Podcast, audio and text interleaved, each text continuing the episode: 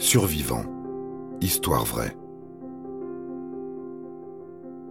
L'enfant autiste et la rivière. « 2 septembre 2021. Une famille communique la disparition d'Anthony, leur petit garçon, dans la localité de Pouty, en Nouvelle-Galles du Sud, en Australie. Rapidement, les forces de l'ordre mettent en place de très grandes stratégies pour retrouver ce bout de chou. Mais ce ne sera pas facile car trois problèmes majeurs existent.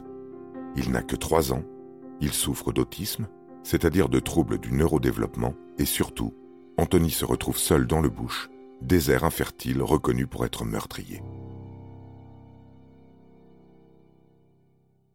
Sa disparition affecte tout le pays.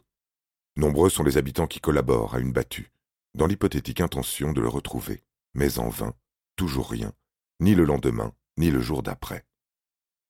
Malgré les efforts des policiers et des sauveteurs, le petit reste invisible. Doivent-ils pour autant abandonner les recherches?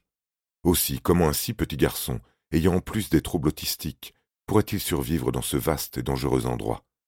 Impossible. Sa mère est anéantie. Elle ne peut plus s'alimenter, même boire lui est insupportable, tant sa propre vie, à cet instant, n'a plus de valeur. L'espoir renaît lorsque quatre jours plus tard, armé d'une caméra, l'hélicoptère de la police survole les alentours.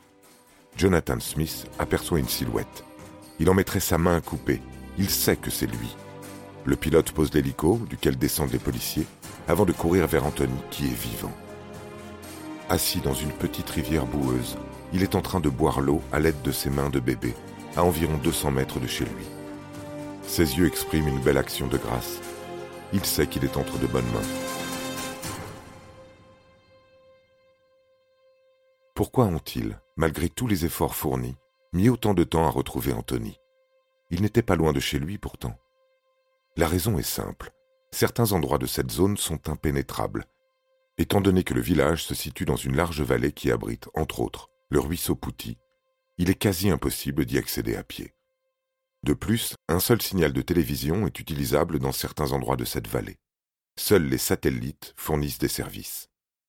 Quelques égratignures, certainement dues à une chute, et des piqûres de fourmis, sont les seules blessures de l'enfant ne parlant pas et qui ne pourra donc jamais raconter ce qu'il a vécu. Par mesure de précaution, le petit enfant reste sous surveillance dans un hôpital du coin.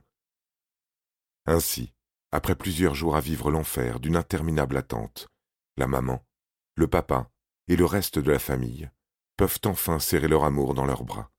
Il est sain et sauf à présent. Tout ce qu'il veut, c'est manger trois tranches de pizza et une banane en guise de dessert.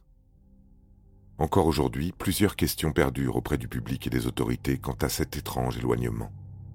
Une enquête est toujours en cours.